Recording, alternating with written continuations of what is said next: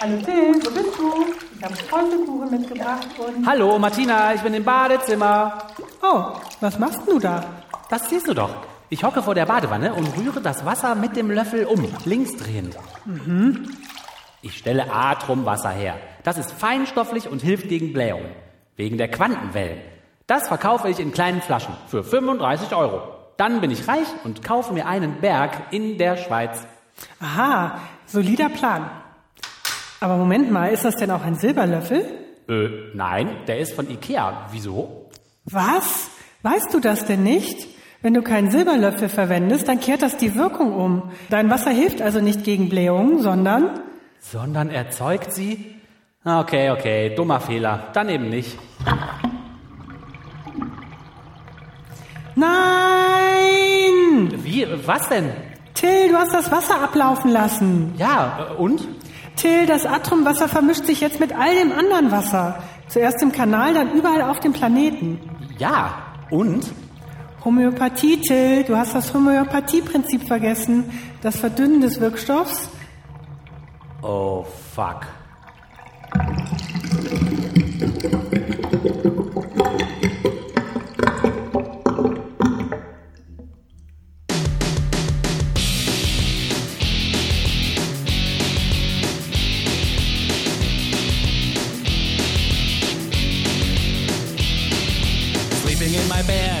Herzlich willkommen, liebe Hörerinnen und Hörer. Heute ist der 17. März 2019 und wir begrüßen euch zur 31. Folge von Man glaubt es nicht, unserem Podcast und eurem Podcast zu Religion und anderer Esoterik über gesellschaftliche und politische Themen aus atheistischer und humanistischer Sicht. Wir bitten euch, wie immer, eure Kommentare zu dieser Sendung auf manglaubtesnicht.wordpress.com zu hinterlassen und würden uns freuen, wenn ihr mit uns diskutiert. Schön, dass ihr wieder dabei seid. Hallo Oliver, hallo Martina. Hallo. Hey Till. In dieser Folge haben wir folgende Themen für euch vorbereitet. Oliver wird mit dem Bodycount des Friedens beginnen. Martina hat sich mit Sabotage beschäftigt. Sabotage des Gesundheitsministeriums zum Thema Sterbehilfe. Ich erzähle euch, warum Atheisten doof sind. Oliver hat zum Kindesmissbrauch weiter recherchiert. In unserem Definitionsstündchen widmen wir uns heute dem Wort Wissenschaft und am Ende kommentieren wir eure Kommentare. Und damit steigen wir auch schon ein in diese Sendung mit Olivers Bodycount des Friedens. Danke, Till. Seit der letzten Folge gibt es äh, zu vermelden sechs Tote in Altaya im Irak. Das war am oder um den 2.3. 21 Tote und neun Verletzte in Jalalabad in Afghanistan am 6.3. 17 Tote in Ungwan-Barde in Nigeria am 10.3., 52 Tote und Dutzende Verletzten im Maru-Distrikt in Nigeria am 11.3. Dann gab es am 14.3. einen Bericht über einen Fall von 2017. Da gibt es einen Toten aus Hamburg zu vermelden, der meinte, er könnte sich nachhaltig von Licht ernähren. Also haben wir seit der letzten Folge, das war vor zwei Wochen ungefähr, ne, das war gar nicht so lange her, insgesamt mehr als 97 Tote und äh, sehr viel mehr als 33 Verletzte durch religiös motivierte Gewalt. Wie ist das eigentlich mit dem Anschlag in Christchurch? Ist das auch religiös motivierte Gewalt? Oder ist das. Äh, das waren Nazis. Das sind Rassisten. waren Nazis, ne? Eindeutig Nazis. Aber der hatte auch so gesagt, äh, da hat er in seinen Dingern geschrieben, Gott segne euch, äh, falls ich das nicht überlebe. Und dann hat er so Namen von so christlichen Kreuzzüglern auf seine Waffen geschrieben. Ja, es waren zweifellos äh, christliche Nazis, aber ich würde in erster Linie sagen, es waren Nazis. Ja, ne? Mhm. Würde ich auch waren sagen. es zwar auch aus religiösem Hass motiviert, aber hauptsächlich war das völkischer Scheiß. Mhm. Die haben da ja auch auf ihre Waffen da allerlei Nazi-Symbole, Neonazi-Symbole geschrieben, damit man sie schön im Fernsehen sieht. Ja. Es ist immer ein bisschen schwierig, da die Grenzen zu, zu ziehen, was wir denn jetzt als religiös motiviert mitzählen und was nicht. Also nicht, dass es irgendeine Bedeutung hat über unseren Podcast hinaus, aber ich denke, wenn wir mh, so äh, antireligiös motivierten Hass wie von Nazis oder was, der sich spezifisch, spezifisch gegen Volks- oder religiöse Gruppen richtet, da machen wir da eigentlich ein Fass auf, dass wir kaum wieder zukriegen. Da müsste man ja zum Beispiel auch sämtliche Brandanschläge gegen Moscheen in Deutschland und was, von denen es ja auch zahlreiche gibt, mitrechnen und alles, wo aus äh, politischen Gründen jemand äh, jemand anderem Gewalt tut, auch. Also irgendwann haben wir dann alles eingemeindet. Und das wollen wir ja ganz bewusst nicht machen, denke ich. Ja, stimmt. Das ist schon ein Unterschied, ob die Gewalt religiös motiviert ist oder antireligiös Ja, motiviert. genau. Wenn jetzt jemand Juden hasst und deshalb über Juden herfällt, der ist aber politisch motiviert, weil die Juden so viel Einfluss haben und was auch immer der übliche Scheiß ist. Es ist Stimmt. die, die, Dann bewegen wir uns langsam ins Territorium der Christenverfolgung. Und das haben ja schon andere für sich entdeckt. Also wenn jemand aus religiös motivierten Gründen Christen Gewalt antut, dann zählen wir das natürlich mit. Ja, genau. Das sind zum Beispiel die 52 Tote und Verletzte aus Nigeria. Das waren hauptsächlich Christen. Oder das waren Christen, die, weil sie Christen waren, angegriffen wurden von muslimischen Tätern in diesem Fall. Aber das ist halt noch was anderes. ja, genau. Ich glaube auch, da kann man, das kann man, ich finde das super begründet. Also das kann man schon auch gut so abgrenzen. Also nicht von Opferseite her, sondern von der Täterseite. Genau. Ne? Das Gesundheitsministerium sabotiert Sterbehilfe, Martina. Stimmt das? Habe ich das richtig gesagt? Ja, das hast, ja, das hast du richtig gesagt, Till. Und zwar ist unser Saboteur äh, der Jens Spahn von der CDU. ah, Äh, Es gibt nämlich ein Gerichtsurteil aus dem Jahr 2017, das äh, den Staat dazu verpflichtet, tödlich wirkende Medikamente an Schwerstkranke abzugeben, wenn vorher eine Prüfung erfolgt, eine entsprechende Prüfung erfolgt ist, dass die denen wirklich zustehen. Also dass man, ich weiß jetzt nicht genau die Kriterien, aber dass man wahrscheinlich wirklich tödlich erkrankt ist, äh, entsprechende Schmerzen leist, leist, äh, hat und so weiter. Ein erster Schritt in die richtige Richtung. Genau, ein erster Schritt in die richtige Richtung, kommt aber eben äh, aus Richtung der Gerichte. Es gab damals auch entsprechende Kritik. Also ist jetzt ja ziemlich genau zwei Jahre her. Am 2. März 2017 hat das Bundesverwaltungsgericht äh, das so entschieden. Und wer hat dann direkt danach gewarnt vor den Folgen? Der Ethikrat, die Bundesärztekammer äh, und der damalige Gesundheitsminister Hermann Gröhe eben auch, äh, dass sie das eben nicht in Ordnung finden und der Staat sich somit schuldig daran macht, äh, Leute umzubringen, sage ich jetzt mal etwas flapsig. Also hier äh, der Ethikrat sagt, dieses Gerichtsurteil zwinge das Bundesinstitut dazu, Suizidwünsche anhand bestimmter Kriterien zu überprüfen und gegebenenfalls sogar ihre Ausführung zu unterstützen. So ja, genau. Genau das soll passieren. Das ist Sinn und Zweck dieser Sache, damit äh, todkranke Menschen, die unter Schmerzen leiden oder Depressionen oder was auch immer, die unsäglich leiden, die Möglichkeit haben, selbstbestimmt in Würde zu sterben. Genau darum geht es hier und das wird entsprechend kritisiert. Also, man Klingt sieht, so, als müsste man nicht lange drüber nachdenken, dass das eine gute Idee ist. ja, das ist halt die Frage, ne? wie, wie motiviert das hier ist. Und bei dem Jens Spahn, der da jetzt persönlich eingegriffen hat in der Umsetzung dieses Gerichtsurteils, liegt es nahe, dass da möglicherweise auch äh, religiös motivierte, religiös motiviertes Gedankengut am Werk ist. Jedenfalls geht es jetzt um die, um die Umsetzung dieses Gerichtsurteils. Es gibt entsprechende Anträge von Menschen, die bitte dieses Medikament haben möchten. Und bisher ist noch keinem einzigen dieser Anträge ein positiver Bescheid zugeteilt worden. Das heißt, bisher sind alle abgelehnt worden. Äh, Die Behörde teilte mit, dem Tagesspiegel hier in dem Fall, 93 von insgesamt 123 vorliegenden Anträgen sind abgelehnt worden. Das sind alle. So, nach Recherchen des Tagesspiegels geht das darauf zurück, dass der Jens Spahn höchstpersönlich eine Sperre äh, hier verfügt hat. Kurio kurioserweise über ein äh, Post-it, das er in die Akte, Akten geklebt hat, äh, dass man hier auf keinen Fall entsprechend einen positiven Bescheid geben der? darf. Ja, weil es dann zu einem Präzedenzfall kommt. Ja, das heißt, wenn man einmal jetzt hier als Staat tätig wird, dann hat man den Präzedenzfall ge äh, geschaffen und muss das entsprechend öfter machen. Das Ja. heißt, die Leute, die jetzt hier diese Anträge zum Teil oder die diese Anträge gestellt haben, sind teilweise jetzt elendig schon gestorben in der Zwischenzeit, weil Krass. das Gesundheitsministerium mauert. Ja, Aber das ist ja krass, der Jens Spahn, dem gefällt das persönlich nicht. Dann greift er ein und macht sich damit selber zum Richter über Leben und Tod und nimmt den Leuten die gesetzlich garantierte Freiheit, selbst zu entscheiden, einfach ab. Ja. Weil er das besser weiß als. Und die gibt's ja nicht gesetzlich.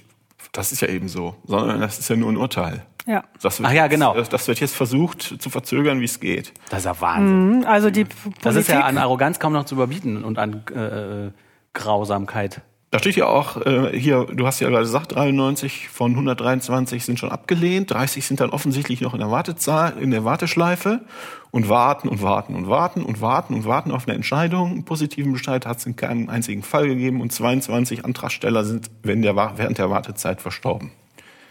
Glück gehabt, liebe bereits verstorbene Warte, äh, Naja, Antragsteller. naja, aber das Leid, das dahin geführt hat, war wahrscheinlich ziemlich groß, ne? Ja, aber das, äh, wir sind jetzt hier, also das ist jetzt nur auf der B-Note, aber wir sind jetzt hier auf der, in der ungewöhnlichen Situation, dass wir, äh, dass die Leute, die schon gestorben sind, eigentlich Glück gehabt haben. Ja, okay. Sonst hätten sie noch länger gelitten, das ist, das stimmt. So, Jens Spahn, du Arsch. Ja, wirklich. Wie bist du, dass du da, dass du dich da über ein Gerichtsurteil hinwegsetzt und den Leuten so ein Leid antust und, und dich auch noch, wenn er jetzt mit seinem Glauben argumentiert, dann macht er sich doch selber schuldig, weil er ist doch jetzt, stellt er sich doch, dann ist er jetzt der Richter über Leben und Tod. Oder ja, das so argumentiert er das natürlich nicht, ne? Aber das liegt schon nahe und hier, das, also es ist ja nicht nur er persönlich, er persönlich hat das jetzt halt diese Anweisung verantwortet, was ja schlimm genug ist.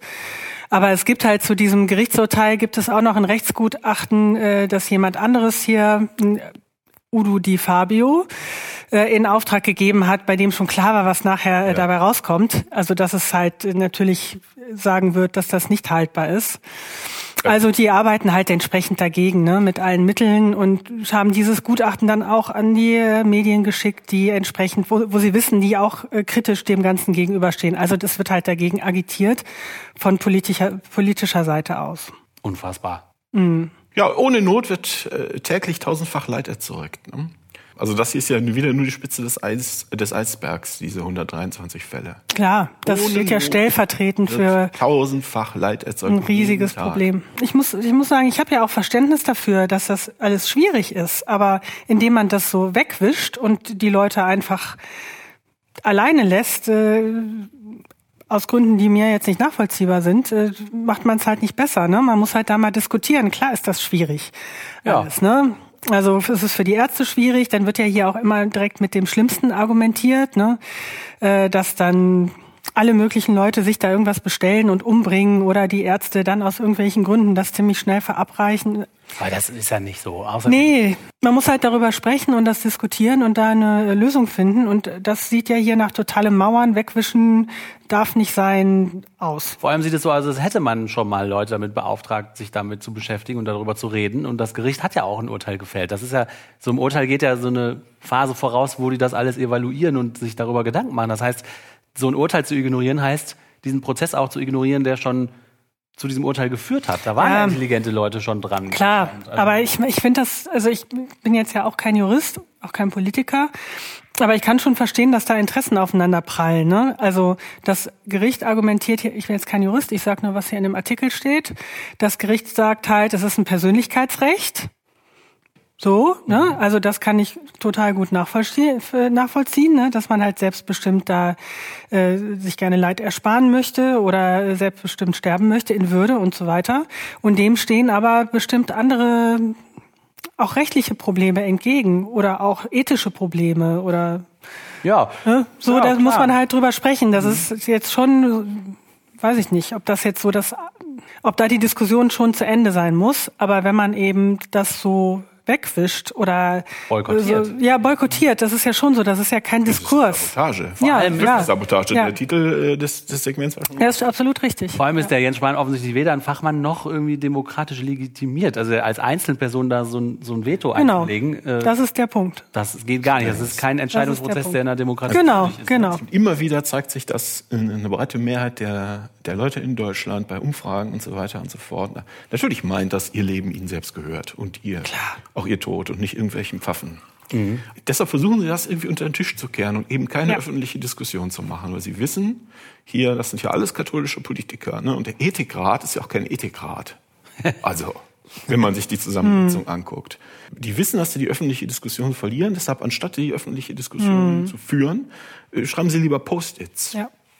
Ja. Das ist so ähnlich wie Politik bei Twitter ne, von unserem Donald. Das ist ja wirklich ein, eine der, eins der Themen, äh, wo das wirklich so stark auseinanderfällt, ne? Ja, Was die, die Bevölkerung denkt und was die, äh, was die Politik dazu Mhm. denkt und auch dazu entscheidet, ne? Das ist ein, ein großer Skandal, ne? Und auch jeden Tag zeigt sich das, wenn Leute sterben oder krank sind. Man steht davor und es ist so, eigentlich ist, müsste jedem klar sein, was zu tun ist, aber die Diskussion schafft es nicht, da irgendwie einen Rahmen zu schaffen. Das kann doch nicht sein. Ich glaube das nicht, dass man das nicht schaffen kann. Nee, man kann das schaffen. Nur wenn das boykottiert wird. Klar, dann geht's nicht. Also, Also, Herr Spahn, so geht's nicht, Herr so Spahn. geht's nicht. Ich habe es schon angekündigt, Atheisten nerven. Wir hatten das auch schon mal rausgefunden, aber wir finden es immer wieder raus. Jetzt haben wir die neueste Bestätigung gefunden von einem Theologen namens, oder sagen wir mal Dogmatikprofessor. Und der heißt, ich hätte den Namen doch lieber lernen sollen vorher, Jozef Niewiadomski. Und der Jozef Niewiadomski äh, wird von der Webseite cutpress.at zitiert. Nein, das ist kein Witz, das ist kein Namenswitz. Der Typ heißt so. Jozef, Ja. Ja, ja, ist gut, Till. Mach mal weiter. Ich kann das nur so wiedergeben, wie ich das hier nach bestem Gewissen recherchiert habe. Cutpress.at schreibt, öffentliche Wortmeldungen von Atheisten und Naturwissenschaftlern zu Fragen von Religion, Kirche oder Theologie können zu einem wahren Ärgernis werden, wenn sie unter Niveau bleiben. Das stellt der Innsbrucker Theologe Professor Jozef Niewiadomski fest. Und zwar sagt er, als Wissenschaftler und Theologe kann ich nur noch beten, dass auch die Atheisten lernen, rational und niveauvoll zu argumentieren. dafür zu beten ist auf jeden Fall extrem rational. Ja, das ne? hilft total. Ja, und dafür zu Bitte beten, du mal weiter. ja. Ich glaube, der Anlass dafür, dass er das gesagt hat, ist, dass äh, in derselben Zeitung vorher ein Interview mit René Schröder veröffentlicht wurde. Und die ist Biochemikerin und bekennende Atheistin. Die hat zum Weltfrauentag äh, in der Zeitung ein Interview gegeben und hat nebenbei gesagt, dass sie glaube, dass Gott eine Erfindung der Männer sei. Und ich zitiere, mich wundert es, dass Frauen überhaupt in die Kirche gehen. Ganz cool. Den Katholiken unterstellte sie in dem Interview unter anderem, sie glauben ohnehin nicht an Gott und würden nicht ernst nehmen, beziehungsweise gar nicht wissen, was in der Bibel steht. Also da muss ich sagen, das finde ich, das finde ich durchaus nachvollziehbar, was die Dame da sagt. Ja, Nivia Domski ärgert das natürlich sehr. Ähm, Und er regt sich da über zwei Seiten darüber auf, dass das ja unfassbar ist. Sowas kann man auch nicht sagen. Und das ist halt natürlich auch sehr flapsig formuliert, ne, von der Dame. Ja, das stimmt. Aber Ja, das, vor allen Dingen sagt sie ja auch, dass sie das als Achtjährige schon begriffen habe. Ne? Also, Da kann man auch ein bisschen eine, eine Beleidigung auch äh, raushören, ne, würde ich sagen, wenn man das möchte. Wenn man das ja, ja, ja. Aber der Nivia Domski hat sich das auf jeden Fall mal angezogen, diesen Schuh. ja, das ist merkwürdig, ne? dass er sich davon betroffen fühlt. Und nicht es einfach so wegschüttelt. Ja, wenn er einfach, wenn er an Gott glaubt, muss er ja nicht da, sich darüber aufregen, dass jemand anders behauptet, das ist gar nicht so, ne? Ja, aber ist ja typisch Atheist halt, ne? Immer dieses niveaulose Ge Geplänkel. Und der Nivia Domski stellt sowieso eine ganze Tendenz im öffentlichen Diskurs fest. Und zwar die Tendenz, Fragen von Religion und Glaube auf einem geradezu kindlichen Niveau abzuhandeln und gläubige Menschen damit zugleich zu infantilisieren. Jupp, das sind wir. Yo, Bro. Yes. Der Papi im Himmel, ne? Was haben die? Genau. Und Nivia Domski findet das scheiße, dass ausgewiesene Wissenschaftler die Grenze ihres Faches radikal überschreiten und mit ihren Stellungnahmen den Eindruck erwecken, als würden sie wissenschaftlich begründete Ansichten zum Besten geben. Die Theologie beachtet diese Grenzen der eigenen Disziplin schon lange, so Nivia Domski. Genau, zum Beispiel.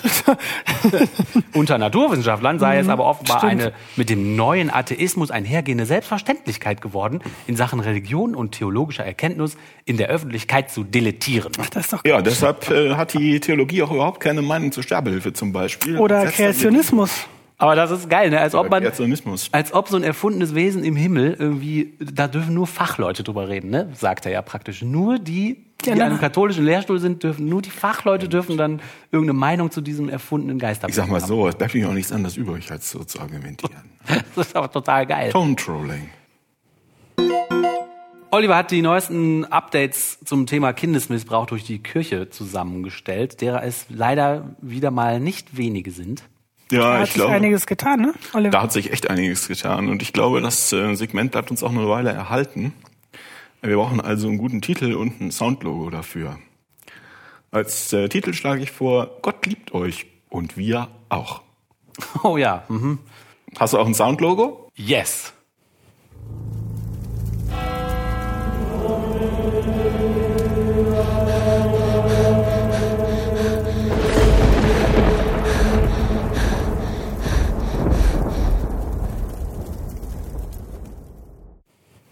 Perfekt. Also fangen wir mal damit an. Einen kurzen Überblick der seit der letzten Folge vor gut zwei Wochen bekannt gewordenen Fälle. Da gibt's erstens geht's um den Missbrauch in Frankreich. Also der Tagesspiegel schreibt, dass der Erzbischof von Lyon, Philippe Barbarin, zu sechs Monaten Gefängnis auf Bewährung verurteilt worden äh, ist, weil er Missbrauchsvorwürfe vertuscht hat. Das finde ich gut. Oh, ja, die Vorsitzende Richterin erklärt, die Schuld des 68-jährigen Erzbischofs beziehe sich auf sein Schweigen in einem jüngeren Fall aus dem Jahr 2014. Also es gibt auch schon offensichtlich noch sehr viele ältere Fälle, aber die sind offensichtlich schon verjährt nach französischem Recht. Also da dem zugrunde lag ein Fall aus den 80er Jahren, wo also Dutzende von Kindern äh, missbraucht worden sind. Äh, Barbarin und fünf weiteren Geistlichen in Frankreich wird vorgeworfen, die Vorwürfe fallen gelassen und nicht weiter verfolgt zu haben. Die Zeit schreibt dazu, dass die Anwälte der Verteidigung von einem Schauprozess sprachen. Und was sie damit offensichtlich gemeint haben, äh, ist, dass also im Rahmen des Verfahrens auch Missbrauchsopfer ausgesagt haben. Und äh, hä, was verstehe ich nicht? Schauprozess heißt, das ist ungerechtfertigt oder was? Ja, ein Schauprozess ist ja, wenn du es nicht, äh, wenn du es nicht machst, äh, um, um Gerechtigkeit herzustellen oder eine geeignete Bestrafung zu finden oder sowas, sondern um irgendwas in die Öffentlichkeit zu zerren. Und die sagen halt, dadurch, dass hier jetzt die Miss Missbrauchsopfer, was offensichtlich ungewöhnlich ist, zu Wort gekommen sind, ähm, hätte das ein überdimensionales äh, Medienecho gefunden. Wie krass. Also ist eigentlich nicht so schlimm. Ja, Der arme Mann wird zum, äh, zum Sündenbock gemacht. das schreibt die Zeit. Klingt das Nein, die Verteidigung sagt das. Ach so, ach so, die Zeit schreibt, dass die Verteidigung das sagt. Genau. Okay. Mhm. So, das ist ja ein bekanntes Argumentationsmuster. Die- Das ist gar nicht so. Ja, entweder die haben nichts gemacht oder das ist nicht so schlimm. Auf jeden Fall werden die armen Kardinäle zum, äh, zum Sündenbock erklärt. Die Armen, ne? die, die armen Kardinäle. Dann, Ich finde das aber gut, dass die jetzt auch mal für eben für dieses Schweigen und das Vertuschen halt, dass das auch mal Thema wird. Finde ich auch. Ja, also vor Gericht. fängt so ganz langsam an. Ne? Dann hat die französische Staatsanwaltschaft, schreibt der Spiegel, die Aufhebung der diplomatischen Immunität des päpstlichen Gesandten in Paris gefordert äh, gegen den vatikanischen Nuntius Luigi Ventura. Gibt's äh, vier Anzeigen wegen sexueller Belästigung. Und aus Kanada, wo der Mann also früher eingesetzt war, gab's ähnliche, wurden ähm, ähnliche Vorwürfe bekannt. Die haben den also Immer weiter wegversetzt, bis halt, und dann hat er es da wieder gemacht, dann haben sie ihn wieder wegversetzt. Mal gucken, was da, was da passiert. Mal gucken, was der Vatikan da macht. Das ist vielleicht ganz interessant. So, dann gab es noch einen Fall in Italien. Da hat ein italienisches Gericht einen Priester zu vier Jahren und vier Monaten Gefängnis verurteilt. Der Mann war im Juli vergangenen Jahres in seinem Auto von Passanten entdeckt worden, als er sich an einem zehnjährigen Mädchen verging. Ach du Schande. In Polen, da schreibt der ORF, in der letzten Folge habe ich das ORF gesagt, da wurde geschimpft. Es tut mir leid, liebe Österreicher. Der ORF schreibt, dass äh, die polnische Bischofskonferenz am Donnerstag einen ersten Bericht zum sexuellen Missbrauch von Minderjährigen durch katholische Geiste vorgestellt hat. Was? Durch katholische Geistliche vorgestellt hat. Katholische Geister. Also, demnach gab es seit dem Jahr 1990 625 Opfer durch 382 Täter. So, wie ernst kann man das nehmen? Der nächste Satz ist, die Daten wurden landesweit in Diözesen und Orden gesammelt und vom Institut für Statistik der katholischen Kirche ausgewertet. Ah, wieder die Nummer. Sich selber untersuchen. Es ist also wieder eine freiwillige Selbst, äh, Selbstkontrolle. Ähm, es ist davon auszugehen, dass die Dunkelziffer wieder viel größer ist. Ja. Der lustig steht auch weiter unten. Also lustig in sehr abstrakten Sinne. Ne? Die Zahl der Fälle im Bericht der Bischofskonferenz deckt sich weitgehend mit der des Opferverbandes. Fürchtet euch nicht. Dieser hatte im Februar seinen eigenen Bericht über Missbrauchsopfer katholischer Geistlicher in Polen veröffentlicht. Also, Aha. Da haben sie genau die rausgerückt, äh, die eh schon aufgedeckt worden sind und dann nicht schnell nicht weiter geforscht, sozusagen, ja. Da gibt es jemanden, der in der polnischen Kirche äh, zuständig ist für Kinder- und Jugendschutz, Adam Zack. Ähm, offensichtlich, ich kenne ihn nicht, aber er sagt, äh, er sprach angesichts des Berichts von der Spitze des Eisberges, die jetzt sichtbar würde. Also offensichtlich ein mutiger Mann. Ähm, und weil wir eben darüber gesprochen haben, dass er auch vertuscht wird im Großen, das ist ja die zweite Komponente. Das eine ist ja der Massenmissbrauch, das zweite ist ja diese generalstabsmäßige Vertuschung. Und der Bericht, jetzt allerdings der Bericht von Fürchtet euch nicht, also der Opferorganisation, nennt 24 Bischöfe und Erzbischöfe, die den Missbrauch vertuscht hätten. Ist das jetzt mal eine Gelegenheit, sich mal ganz doll zu schämen für die katholische Kirche? Und dann meldet sich auch in der Tat der Krakauer Erzbischof zu Wort. Der Krakauer Erzbischof Marek Jedraszewski sagt bei der Vorstellung des Berichts, die Kirche müsse auch Erbarmen mit den Tätern haben, sofern sie ihr Verhalten bereuten. Ja, immer schön an die Täter zuerst denken. Die Täter. Ja, er hat auch noch ein paar andere Sachen gesagt, aber das fand ich, das war sozusagen der Schluss aus der ganzen Geschichte. Mhm, aber das ist ja so ein durchgehendes Ding, dass die Kirche sich immer mit sich beschäftigt und überhaupt nicht mit den Opfern. Ne? Die überlegen immer nur, was für sie daraus folgt. Und sind auch so doof und sagen das öffentlich. Also selbst wenn ich so total zynisch bin, und ich schätze, als Bischof muss man das sein. Also das ist quasi dein tägliches Arbeitswerkzeug, dein, mhm. dein Military Grade Zynism, Zynismus. Das auch noch laut zu sagen, ich verstehe es nicht. Ja, Gut. die sind halt in ihrem System einfach gefangen. Die raffen das nicht.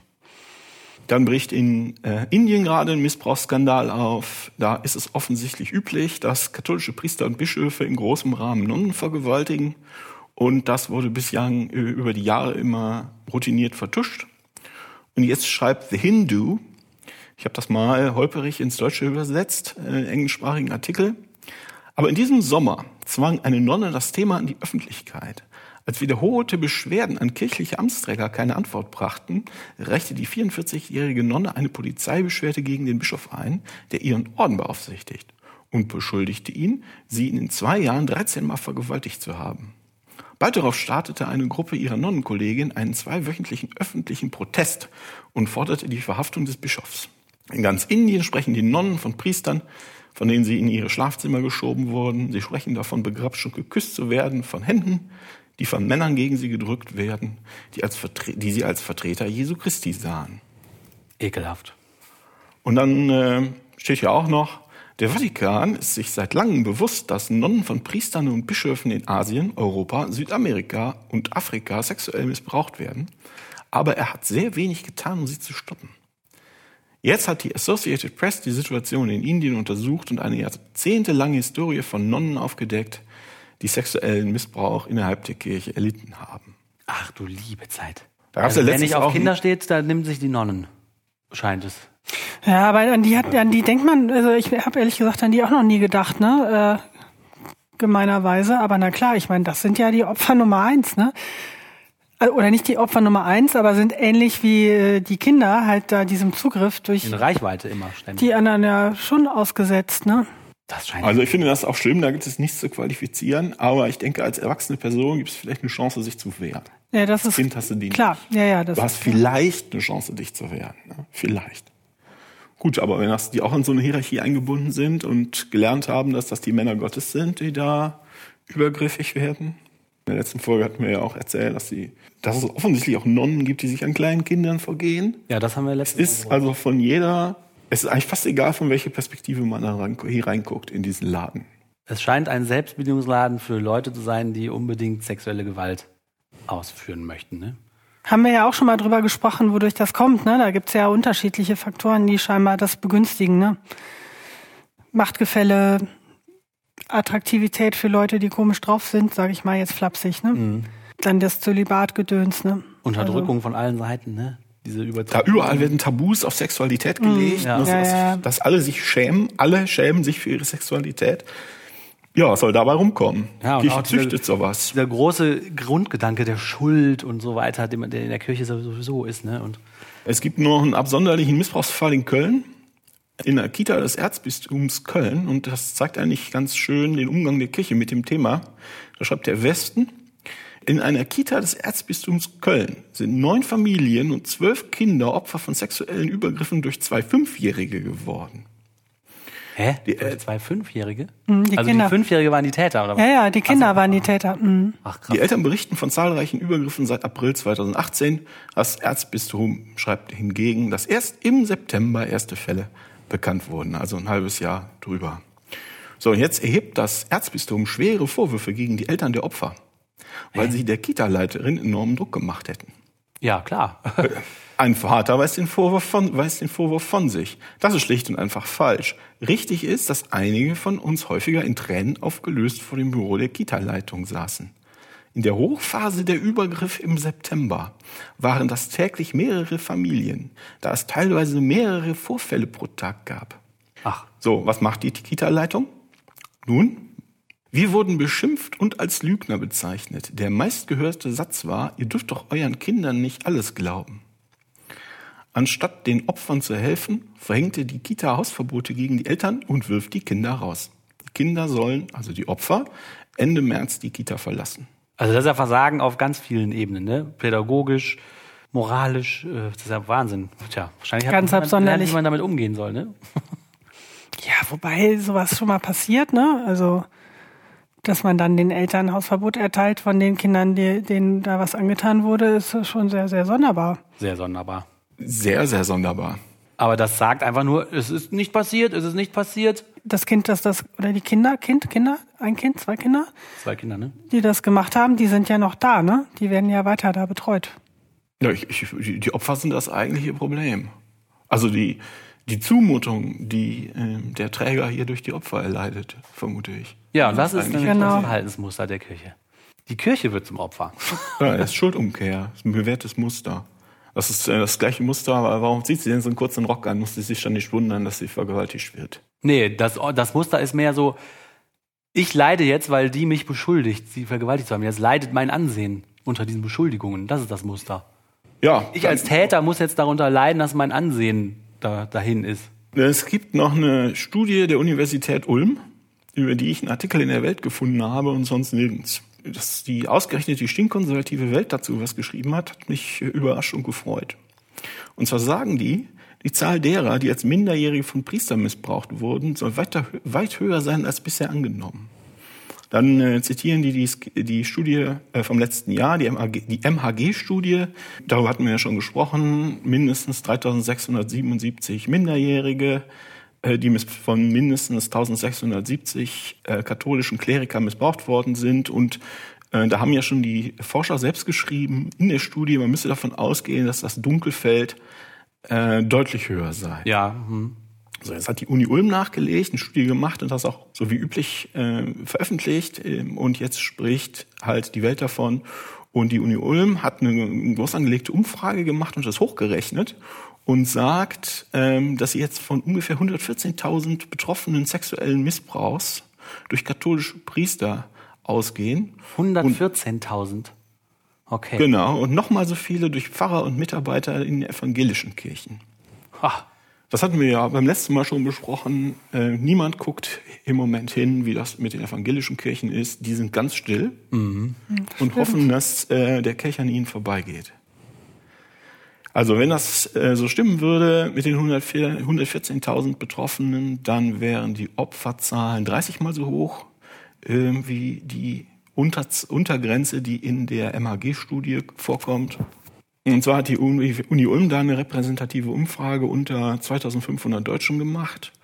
Und das ist auch schon die große Schwäche der Studie, finde ich. Sie haben nämlich rausgekriegt, dass 0,16 Prozent aller Menschen in Deutschland von Kirchenleuten sexuell missbraucht worden sind und haben das dann hochgerechnet, um, um diese insgesamt 228.000 Betroffenen zu kommen. Aber wenn du äh, 2500 Leute fragst und 0,16 Prozent sagen ja, dann sind es nur vier. Aber 2500 ist doch schon relativ viel für so eine repräsentative Umfrage. Ja, oder? aber die, ähm, die Betroffenenzahl ist halt so klein. Ja, mhm. Das heißt, du hast halt vier Leute, die Ja gesagt hätten. Wenn du fünf Leute oder drei Leute Ja gesagt hätten, äh, würde die Zahl halt signifikant Stark, ja, ja. schwanken. Aber als zusätzlicher Datenpunkt ist das wertvoll. ja. Aber das ist, äh, reicht alleine nicht, um zu dem Ergebnis zu kommen. Also, dass es wirklich diese zweimal 114.000 sind. Aber das liegt durchaus in der Größenordnung von den Missbrauchsfällen in Australien, äh, wo ja eine der wenigen Länder oder wo es ja ein, eine der wenigen Datenpunkte gibt, die wirklich von einer unabhängigen Kommission untersucht worden sind. Also der Missbrauch in, in Australien ist ja von einer unabhängigen Kommission untersucht worden, nicht von der Kirche selbst. Mhm, genau. Die versuchen ja überall diese Studien irgendwie ihren Deckel drauf zu kriegen, die Hand da drauf zu kriegen. Und da habe ich ja mal die australischen Zahlen hochgerechnet, Ceteris Paribus auf, Deutsch, auf Deutschland, habe also angenommen, ja, die Betreuungsdichte durch katholische Priester ist genau in Deutschland genauso hoch wie in Australien. Das heißt, die kommen genauso an, gut an Leute ran. Mhm. Und habe einfach die Zahlen multipliziert, die Anzahl der Katholiken und die Anzahl der Priester. Dann habe ich das nochmal gemacht, weil ich einen äh, Faktor vergessen habe, der sich zugunsten der Kirche ausgewirkt hat. Und wenn man jetzt die Deutschen mit den australischen Katholiken vergleicht, äh, dann kommt man für Deutschland auf eine grobe Schätzung von 8.600 pädokriminellen Priestern und 154.800 Opfern kirchlichen Kindesmissbrauchs. Also wären 42 mal so viel mhm. wie in der MHG-Studie. Nur habe ich auch schon gesagt, ein paar, ein paar äh, 10.000 in die eine oder andere Richtung, was weiß ich, ja, das ist auch ganz offen. Aber die Größenordnung ist zumindest ähnlich. Ja, ja, ja, das sieht man. Also wir brauchen mehr Datenpunkte in der Richtung, dass man mal untersucht, wie viele das wirklich sind. Mhm. Ich bin auf die Idee gekommen, ähm, das mal nachzurechnen, weil ich mich gewundert habe, ähm, dass es nur diese drei, knapp 3700 Fälle geben soll, über 70 Jahre. Ich selbst kenne zwei Frauen gut genug, dass die mir erzählt haben, dass sie als Kinder von Priestern missbraucht wurden. Und das ist natürlich nur sehr anekdotisch, aber da kommst du schon mal komisch. Wenn ich zwei von denen kenne, dann wäre das schon ein großer Zug. Und vielleicht kenne ich auch viel mehr, das weiß ich nur nicht, aber die beiden haben mir genug vertraut, mir das zu erzählen. Ähm, das riecht so, als ob es mehr gäbe. Und deshalb habe ich überhaupt mal angefangen, diese australischen Sachen nachzurechnen, wenn mhm. man das auf Deutschland hochrechnet. Ja. Und deshalb, ich kann mir das echt gut vorstellen, dass das, also nach bestem Wissen, Gewissen, ich kann das nicht beweisen, aber es kann sein, dass da noch, also das Thema, sagen wir mal so, das Thema ist auch in Deutschland nicht ausgestanden. Nicht nur hat sich noch niemand, bis auf eine, eine kleine Studie an der Nordkirche, die evangelische Kirche angeguckt, sondern es kann auch sein, dass da noch eine ganze großen, Größenordnung oder anderthalb Größenordnung mehr Fälle aufpoppen werden. Ja, wichtig wäre, wenn man die Leute, die Betroffenen irgendwie dazu bewegen könnte, ähm, sich irgendwie zu melden oder irgendwo damit in die Öffentlichkeit zu gehen. Ne? Weil wenn niemand was davon erzählt, dann wird es halt auch immer versteckt bleiben. Also das ist natürlich genau das, was den Leuten so schwer fällt, ne? wenn man sowas erlebt hat. Dass dann ja, und, und zum anderen, du kriegst jetzt hier wie, wie dieser Kindergartenfall, dieser absurde Kita-Fall, äh, du glaubst die Kinder nicht. Also bist du Jahr, jahrzehntelang darauf konditioniert, nichts Klar. zu sagen, weil dir glaubt keiner. Und im genau. Fall gibt es auch noch eine, eine Backpfeife oder was auch immer. Ja. Ich fand das ganz interessant. Bei WDR 5 gab es auch so eine Sendung dazu, wo halt die Hörer anrufen können. Und da haben dann auch so viele ältere Frauen auch angerufen. Und die haben dann mal so erzählt von früher und das war so ein bisschen normal. Ne? Also die eine erzählt, also nicht jetzt sexueller Missbrauch direkt, aber die eine erzählte dann, dass sie dann da zum beichten gegangen ist und dann hätte halt der Pfarrer sie dann so gefragt, so ja, und ob sie denn wirklich nichts gemacht hätte und ob sie sich nicht mal anfassen würde und sowas, ne? Also Ja, da geht's los. Ja, da geht's jetzt ja, schon los und genau. und da war sie halt total verstört, weil die 10, 11 war oder sowas. Und sie hat dann erzählt, sie ist dann nach Hause gegangen, hat das den Eltern erzählt und die haben gesagt, ja, da musst du da nicht mehr hingehen. Das war aber eher eine Ausnahme, mhm. ne? dass die dann so, äh, ja, fortschrittlich, weiß ich nicht, aber so verständnisvoll ihrem Kind gegenüber waren. Aber diese schmierige Art und ja, ja, ja. dieses Anzügliche und so, ich glaube, das war auch früher, das war so ein bisschen normal. Und da hattest du als kleines Mädchen, wenn du das gesagt hast, so, da hat dir eh keiner geglaubt, ne? Und dann warst du denen halt ausgeliefert und dachtest halt auch so, ja, ist dann halt wohl so, ne? Und von da den Schritt dann halt zu diesem Missbrauch zu machen und und es wurde ihnen wahrscheinlich dann noch eingeredet, äh, also kleine Jungs jetzt genauso klar, ne? Dass sie noch irgendwie dran schuld sind oder äh, da gibt's ja auch die entsprechenden Strategien, ne, von denen, die den Missbrauch dann ja. auch vollziehen. Ne? Aber wie es aussieht, ist das ja anscheinend immer noch an der Tagesordnung und es ist immer noch normal so, sonst würden solche Zahlen ja gar nicht zustande kommen. Ja. Ne? Also ich glaube auch, die Kirche hätte gerne, dass man denkt, ja, jetzt ist das alles raus und jetzt ist es vorbei, aber das ist ja gar nicht gesagt. Warum soll das jetzt auf einmal vorbei sein?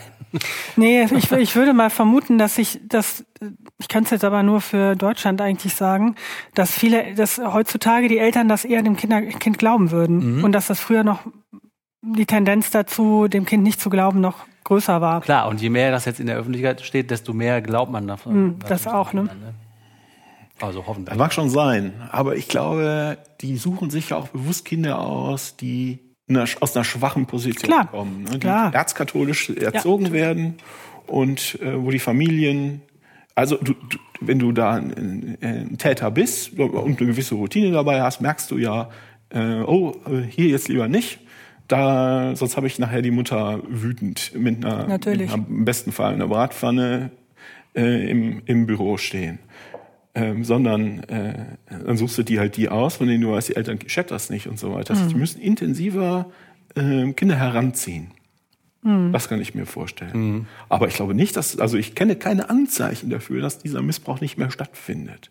Genau, das meinte ich auch. In Also, gesunden Familien ist das vielleicht genau wie, wie ihr sagt, dass es nicht mehr so einfach ist, an Kinder ranzukommen, aber Nee, ich wollte das, das wollte ich damit auch nicht sagen, ne? dass das, äh, dass das nicht weiter versucht wird, aber dass diese, wenn du halt über die Opfer sprichst, vielleicht auch von, also über die Jahre, ne, dass viele das einfach nicht dann sagen, ne, weil das vielleicht wirklich so normaler war. Ich glaube, ich glaube, es ist schwieriger geworden, an die Kinder ranzukommen tatsächlich. das kann gut sein. Das kann man nur hoffen. Dann gibt's noch ein Update zu Kardinal Pell, dem, der bis Ende letzten Jahres Vatikan-Finanzminister war, dann irgendwie merkwürdig, auf merkwürdige Umstände nicht mehr. Äh, da schreibt die NZZ, dass dieser Typ, Kardinal George Pell, zu sechs Jahren Haft verurteilt worden ist in Australien. Das Strafmaß liegt deutlich unter der möglichen Höchststrafe von 50 Jahren. Warum? Weil er schon so alt ist. Strafmindernd wertete, wertete Richter Kitt unter anderem Pells Alter, seinen Gesundheitsvorstand, äh, seinen Gesundheitszustand und seine Lebensleistung. Deine Lebensleistung? Was ist denn die Lebensleistung? Die Kinder ver verbraucht, missbraucht zu haben? Das ist ein toller Typ. Hä, aber was hat denn die Lebensleistung damit zu tun, wie das Urteil für seine Verbrechen ausfällt? Wie alt ist der denn?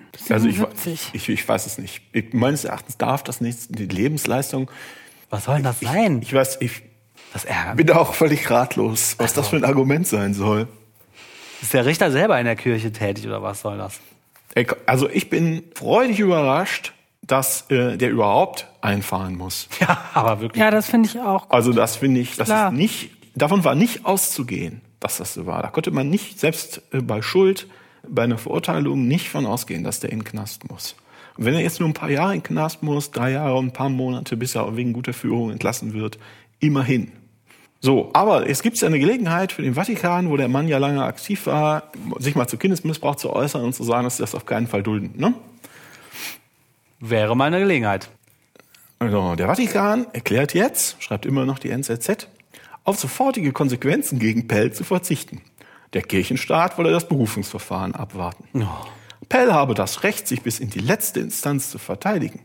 Pell sei zudem immer noch Priester und Kardinal. Und der Fall werde nun von der Kongregation für die Glaubenslehre geprüft. Hä? Im Fall von Missbrauchsvorwürfen kann sie Untersuchungen einleiten, die im äußersten Fall zum Ausschluss eines Beschuldigten aus dem Priesterstand führen können. Dies ist die Höchststrafe in der katholischen Kirche.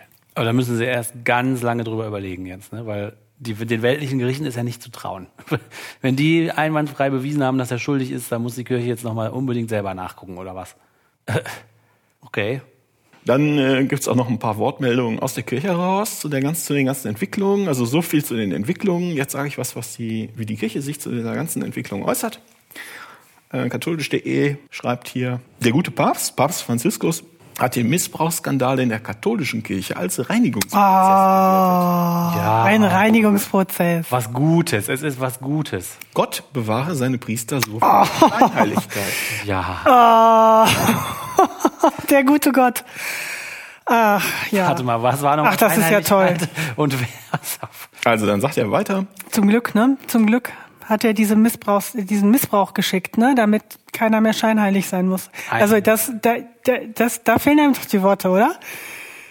ja, es geht aber noch weiter. Also er hat, wenn er was sagt, dann ist er ja so schnell nicht zu bremsen. Hat er auch noch gesagt, die Kirche als Braut Christi sei in flagranti beim Ehebruch erwischt worden. Was? Ach, Doch wir lassen uns nicht entmutigen. Der Herr reinigt seine Braut. Er bekehrt uns alle zu sich, sagte der Papst. Gott lasse die Kirche die Prüfung erfahren, damit wir begreifen, dass wir ohne ihn Staub sind.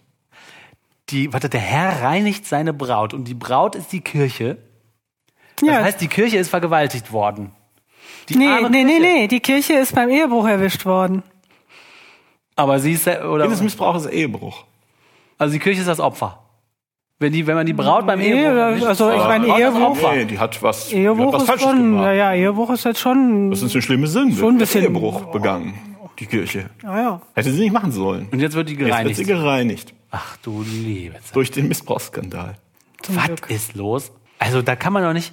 Da, da, da, wie kann man denn in so einem Verein Mitglied bleiben, wenn man das liest oder liest das keiner? Nein, das liest keiner. Ich glaube, dass Nur wir diese, dass das. diese, äh, wir, wir armen Idioten. ich glaube, dass die, do, die, die doofe Atheistin da recht hat. Das interessiert doch keinen, was in der, von den Katholiken, was in der Bibel steht. Oder was Also- der Papst sagt. Ja, was der Papst sagt, die wissen aber gerade, wie der Papst heißt. Also, Franzl. Darum das ist geht's ja denen unfassbar nicht. dämlich und auch unverschämt und dann Schlag ins Gesicht für all die Leute, die da echt leiden mussten, oder? Also kann man nur sauer werden. Ja, aber es geht noch weiter. Denn während der Papst nur sieht, wie stark die arme Kirche durch den Missbrauchsskandal belastet wird, sind die unteren Ränge dabei, die Reihen zu schließen, argumentativ, haben festgestellt, die Juden sind schuld. die Juden? Äh, die Schwulen sind schuld. Entschuldigung, Entschuldigung. Das ist ganz schön, da habe ich mal zwei ähm, exemplarische Äußerungen rausgesucht. Zum einen, oder so zweieinhalb. Zum einen gibt es den Limburger Bischof Dr. Georg Betzing. Der hat einen Hirtenbrief geschrieben. Ein Ein Hirtenbrief. Hirtenbrief zu, zur Fastenzeit. Also jetzt gerade, indem er sagt, man müsse netter zu Schulen sein, um den Missbrauch zu verhindern. Das, ähm, das ähm, erscheint mir besonders heimtückisch. Ist es auch. Das ist besonders heimtückisch. Das ist, ist es auch. Und zwar sagt äh, Bischof Betzing, er kündigt an, dass es im Bistum Limburg ein umfassendes Maßnahmenpaket geben wird, um sexuellen Missbrauch entschieden entgegenzutreten.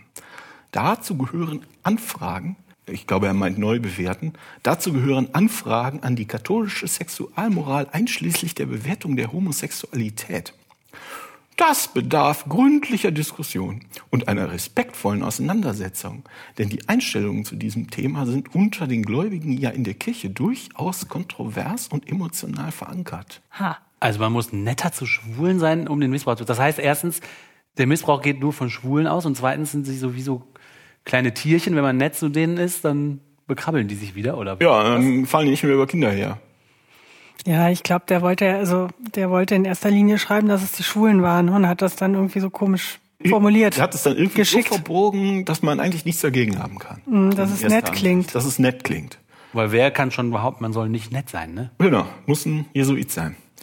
Gut, das ist offensichtlich so heimtückisch, dass viele Katholiken das nicht verstanden haben, äh, warum man jetzt plötzlich nett zu Schulen sein soll. Da gibt es einen Kommentar auf Cutnet.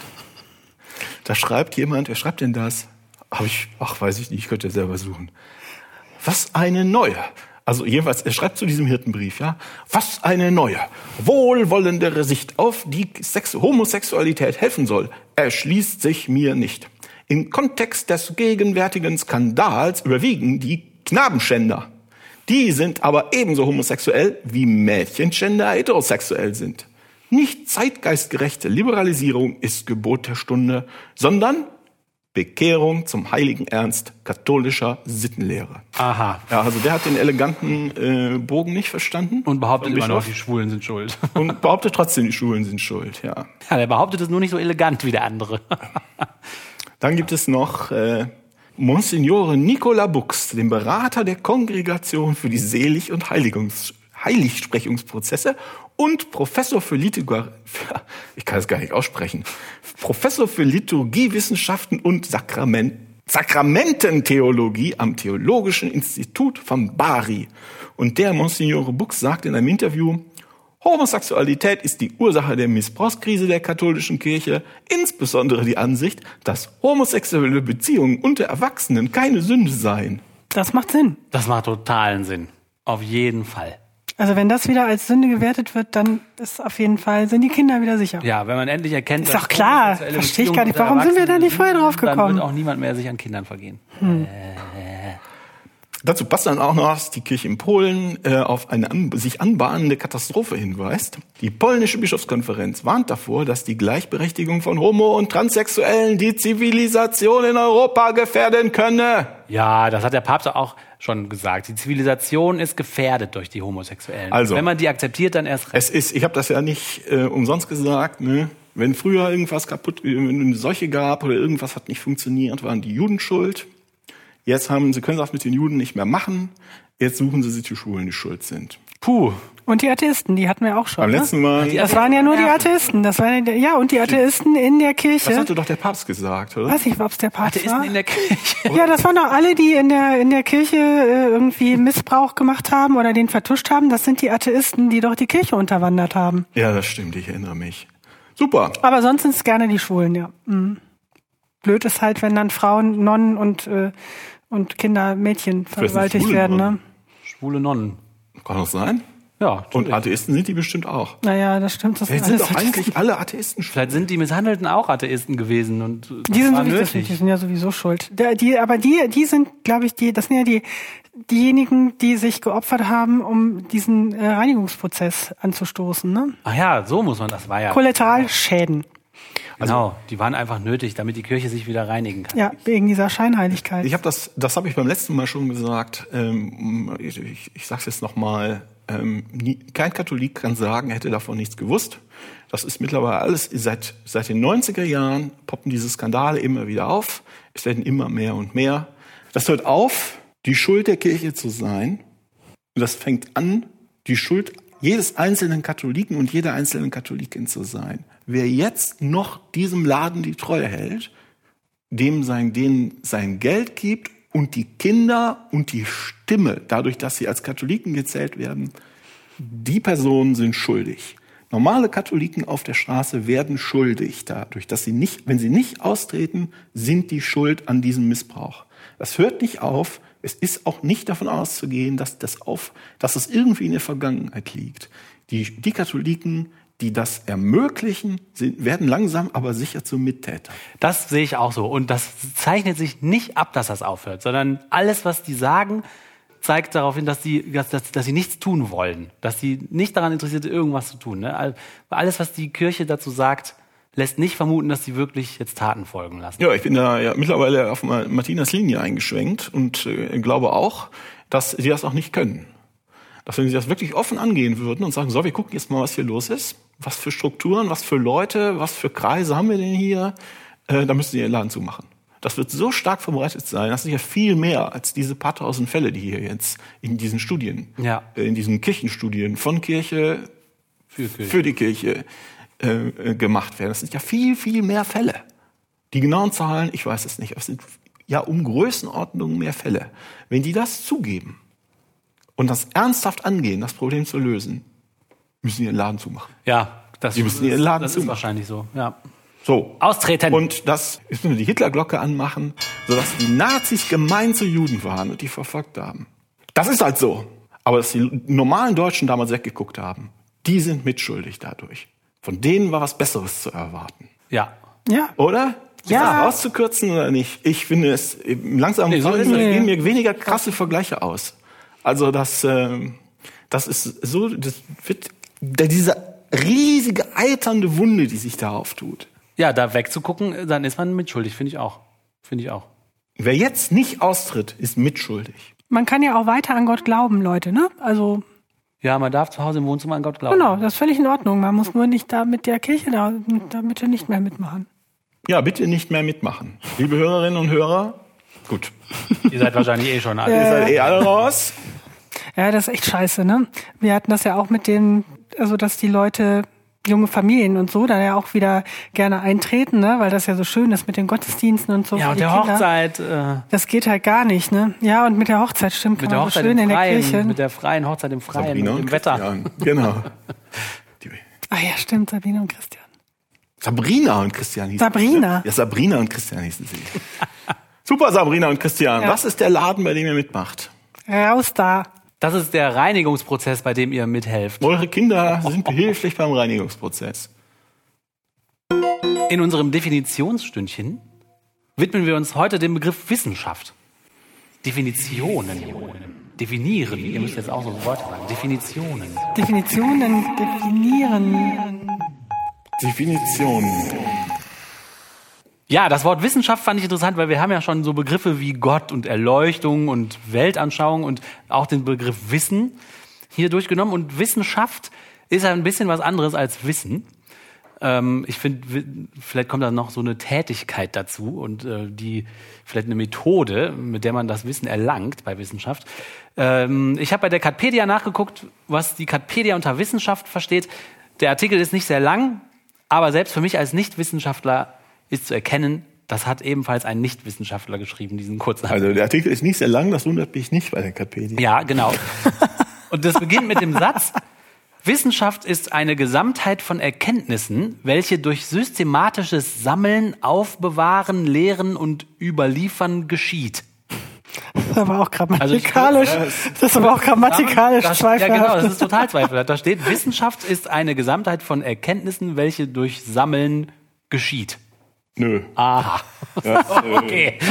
Ist da, also, Katpedia. ja, aber das grammatische Problem, was Sie haben, ist nicht Ihr einziges. Das ist auch inhaltlich falsch. Ja, genau, das stimmt. Oder unbrauchbar, sagen wir mal so. Aber ich glaube, das Lustige, ja, nein, das kommt noch gleich noch. Dann geht es so ein bisschen weiter. Die teilen das dann ein in Universalwissenschaften und Einzelwissenschaften.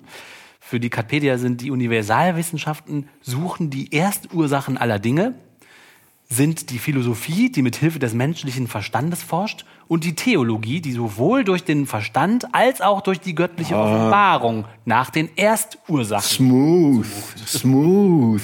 Ja, das haben Sie ja geschickt hingebogen, dass die Theologie doch eine Wissenschaft ist. Ja, Ne? natürlich, natürlich. Wie war das? Dann muss man sammeln, ne? Ja, muss sammeln. Ja, ja dann passt's. Man muss sammeln geschieht. Ja, und das ist ja auch die beste Wissenschaft von allen, zusammen mit der Philosophie. Genau, und Ja, dann gibt's noch die, die kleinen dummen Einzelwissenschaften, die einen begrenzten Gegenstandsbereich behandeln, zum Beispiel Physik, Mathematik. Und dann ähm, gibt es hier so eine Einteilung zwischen Material- und Formalobjekt. Das Materialobjekt ist die Sache an sich, unbekümmert, was an ihr betrachtet wird. Formalobjekt ist der bestimmte Inhalt oder das, was an der Sache unter einem bestimmten Gesichtspunkt erfasst wird. Ja, okay. Dann schreibt die Katpedia über Wissenschaft als Geistgabe. Die Geistgabe der Wissenschaft erteilt dem Menschen das nötige Licht, Was? um ein Gut von dem anderen zu unterscheiden. Äh, Sie lehrt das, was gewisser und sicherer ist, erwählen. Das ist auch grammatikalisch super. Ja, aber äh, das ist auch. Was ist denn das für ein Artikel? Steht da wirklich Wissenschaft drüber? ja, ja. ja. Okay. Sie ist, sie Katpedia. dringt, ja, Also bis jetzt war kein einziger Satz brauchbar. das passt auch zu unserem Ebenensegment. Sie dringt in das Dunkelste ein und macht, und macht vollkommene Lehrmeister. Also, die Katpedia, die, Ja, das steht da so, ich zitiere das doch nur.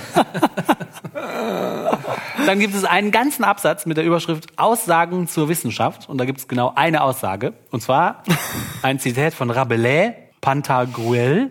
Und die lautet, Wissenschaft ohne Gewissen ist nichts als der Ruin der Seele. Ja, da wäre ich jetzt auch als erstes drauf gekommen. So, also das ist die Wissenschaft für die Katpedia. Also das ist ein völlig unbrauchbarer Artikel. Super, ne? Ja, das ist ja äh, selten unbrauchbar. Ja. So, die Wikipedia schreibt schon ein bisschen brauchbarer. Äh, Das Wort Wissenschaft bezeichnet die Gesamtheit des menschlichen Wissens, der Erkenntnisse und der Erfahrungen einer Zeitepoche, welches systematisch erweitert, gesammelt, aufbewahrt, gelehrt und tradiert wird. Das ist gar nicht so unähnlich zu diesem ersten Satz. Das ist auch nicht besonders gut. Ja, genau. Aber jetzt geht's weiter. Die Wissenschaft ist ein System der Erkenntnisse über die wesentlichen Eigenschaften, kausalen Zusammenhänge und Gesetzmäßigkeiten der Natur, Technik, Gesellschaft und des Denkens, das in Form von Begriffen, Kategorien, Maßbestimmungen, Gesetzen, Theorien und Hypothesen fixiert wird. Das finde ich schon ein bisschen brauchbarer. Also, Ja. Da hat ja jemand noch einen Schwachsinnssatz vorgepflastert. ja, genau. Abgeschrieben in der Wikipedia wahrscheinlich. Also ein System von Erkenntnissen, ein System scheint mir da wichtig zu sein, dass man halt nicht nur irgendwas sammelt, sondern dass man das irgendwie systematisiert und ähm, ja. Und Wissenschaft bezeichnet den methodischen Prozess intersubjektiv nachvollziehbaren Forschens und Erkennens in einem bestimmten Bereich. So, das finde ich jetzt interessant. Das war für mich irgendwie so äh, der Punkt, wo ich dachte, da unterscheidet sich das Wort Wissenschaft von Wissen, dass da halt ein Prozess mit verknüpft ist. Ein Prozess, wie man an das Wissen gelangt, so dass man das Wissen hinterher auch als Wissen bezeichnen kann und nicht als irgendwas, was ich mir ausgedacht habe. Ne? Und intersubjektiv nachvollziehbar heißt ja sowas ähnliches wie objektiv, also dass man versucht, durch die Methoden und diesen Prozess, den man sich bedient, dahin zu kommen, dass andere das auch so sehen können. Ne? Dass man sozusagen zu einer Erkenntnis gelangt, die für andere auch nachvollziehbar ist und nicht nur in meiner Wirklichkeit oder in, meinem Fantasie, in meiner Fantasie eine Rolle spielt. Das fand ich interessant. Methodisch, schreibt die Wikipedia weiter, kennzeichnet die Wissenschaft entsprechend das gesicherte und im Begründungszusammenhang von Sätzen gestellte Wissen, welches kommunizierbar und überprüfbar ist, sowie bestimmten wissenschaftlichen Kriterien folgt. Wissenschaft bezeichnet somit ein zusammenhängendes System von Aussagen, Theorien und Verfahrensweisen, das strengen Prüfungen der Geltung unterzogen wurde und mit dem Anspruch objektiver, überpersönlicher Gültigkeit verbunden ist. Ja. Also der Versuch, sich der Wahrheit zu nähern, ne? Und so, dass andere auch das Gleiche irgendwie rauskriegen, dass das für andere auch einsichtig ist. Dann äh, schreibt diese Wikipedia über Werte der Wissenschaft. Da wird dann genannt Eindeutigkeit, Transparenz, Objektivität, Überprüfbarkeit. Ja, das ist halt alles, geht halt alles um, darum, dass es eine Methodensammlung ist. Ne? ja, genau. Das Dreht sich alles darum, ja. Dann äh, Stichworte Falsifizierung natürlich, Verlässlichkeit, Offenheit und Redlichkeit und Neuigkeit. Also wenn man nichts Neues dem Diskurs zuzufügen hat, dann ist es halt auch keine wirkliche Wissenschaft. Dann hast du Dann, irgendwo dann abgeschlossen. schweige man besser. Ja, damit sind Politologen und Theologen raus. Und Offenheit und Redlichkeit auch. Da sind Theologen auch rein. Offenheit und Redlichkeit heißt ja, Ja, das dass ich möchte, dass meine äh, Erkenntnisse angegriffen werden oder kritisch durchleuchtet werden. Ne? Ja, dann sind äh, Politologen wieder drin und nur noch die Theologen sind raus. Ja. Ein klassisches Ideal, das auf Aristoteles zurückgeht, schreibt Wikipedia weiter, ist die völlige Neutralität der Forschung. Theologen sind raus. Sie sollte autonom sein, voraussetzungs- und wertungsfrei sein. Dies ist in der Praxis nicht völlig möglich und mitunter kritisierbar. Karl Popper betrachtete den Wert der Wertefreiheit als Paradoxon und nahm die Position ein, dass Forschung positiv von Interessenzwecken und somit einem Sinn geleitet sein solle. Ja, Popper war ein kluger Mann. Richard Feynman kritisierte vor allem die nach seiner Ansicht sinnlos gewordene Forschungspraxis der von ihm so bezeichneten Cargo-Kult-Wissenschaft, bei der Forschungsergebnisse unkritisch übernommen und vorausgesetzt werden, sodass zwar oberflächlich betrachtet eine methodisch korrekte Forschung stattfindet, jedoch die wissenschaftliche Integrität verloren gegangen ist. Hat auch einen Punkt, ne? Der Herr Feinmann. Würde ich auch sagen, ja. Einfach so irgendwas zu übernehmen. Aus ja. Gründen, die, die, die nicht der Wahrheit, der Wahrheitssuche dienen, ne? Kann, könnte mal passieren. Ja, ja, ja, was macht man dann irgendwie das, politisch motiviert oder was auch immer? Oder wirtschaftlich. Don't do it. Ja, dann schreibt der Brockhaus, der hat richtig einen riesen Artikel. Da kann ich auch nur jetzt wenige Stellen von wiedergeben und irgendwie finde ich das auch alles nicht sehr so ergiebig, was der Brockhaus. Er theorisiert darum und es ist fast so ein Artikel über die Geschichte der Wissenschaft, mehr als über das, was die Wissenschaft eigentlich ist. Ja, kann man ja auch machen. Kann man auch machen, aber dann würde ich das unter, dann gibt's nämlich noch einen Artikel, der heißt Geschichte der Wissenschaft, Also. der ist noch mal noch viel länger. Also Ja, der vielleicht Brockhaus die auch mal ein bisschen Material. verausgabt sich da wirklich sehr, aber irgendwie nicht sehr ergiebig. Also der Brockhaus fängt damit an zu schreiben, dass jeweils historisch, sozial oder sonst wie kollektiv bezogene System menschlichen Wissens, also es ist ein System von Wissen, scheint es zu sein, das je nach spezifischen Kriterien erhoben, gesammelt, aufbewahrt, gelehrt und tradiert wird. Also da gehen sich alle drei im Moment Hand in Hand. Ne? Katpedia, Wikipedia und Brockhaus Merkwürdig. Würde ich reden von nicht, äh, Aufheben, Lehren, Sammeln und Tradieren. Ja. Eine Gesamtheit von Erkenntnissen, schreibt Brockhaus weiter, die sich auf einen Gegenstandsbereich beziehen, nach bestimmten Regeln erworben und bestimmten Mustern organisiert bzw. geordnet werden und in einem intersubjektiv nachvollziehbaren Begründungszusammenhang stehen. Dann schreibt der Brockhaus noch, dass es eine Differenzierung von Wissen und Wissenschaft gibt. Dann geht es darum, dass man innerhalb der Wissenschaft verschiedene Wissenschaften hat, zum Beispiel die Naturwissenschaft und die Geisteswissenschaften hat und ob diese, ob diese Aufteilung Sinn macht. Und dann gibt es da verschiedene Philosophen und Wissenschaftler, die verschiedene Sachen vorschlagen, wie man die Wissenschaften unterteilen kann in irgendwelche verschiedenen Kategorien. ja gut, aber das sind ja alles Details. Ja, ja, genau, irgendwie, wir, genau. wir versuchen jetzt ja das Wesen der Wissenschaft zu, Eben. zu fassen. Genau. Und darüber steht da sehr wenig in dem Brockhaus, aber es steht sehr viel über diese Unterscheidungen und so weiter. Ja, wusste die Person vielleicht mehr drüber. Und dann endet der Artikel aber mit einem ganz interessanten Ding. Die Wissenschaftspflege ist als wichtige gesellschaftliche Aufgabe anerkannt. Schreibt der Brockhaus. Das finde ich zum Beispiel schon mal cool. Die Freiheit der Wissenschaft ist in Deutschland durch Artikel 5 Absatz 3 des Grundgesetzes verfassungsrechtlich garantiert. Stichwort Wissenschaftsfreiheit.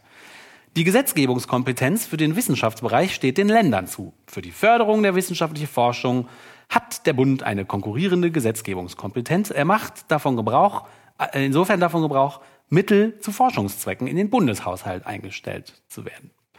So, was mich jetzt aber an der Wissenschaft mehr interessiert hat, ist eigentlich das Wesen der Wissenschaft. Ne? Und ich finde, da kommen alle drei Artikel nicht so richtig hin, die streifen das nur. Und deswegen habe ich dann mal gesucht bei der Wikipedia nach wissenschaftliche Methode. Diesen Stichpunkt gibt es im Brockhaus nicht. Und in der Wikipedia gibt es den nur auf Englisch, Scientific Method weil mich hat irgendwie interessiert, dass, also die Methode sozusagen. Also wenn man sagt, man sammelt jetzt Wissen, äh, was halt möglichst von hoher Qualität sein soll und nachvollziehbar sein soll und irgendwie uns helfen soll, uns der Wirklichkeit anzunähern. Mit welcher Methode geht man denn dann vor? Welche Methode ist denn da geeignet? Ja, da gibt es ja viele Methoden. Da gibt es viele Methoden, aber es gibt äh, in der englischen Wikipedia einen Artikel über die sogenannte Scientific Method.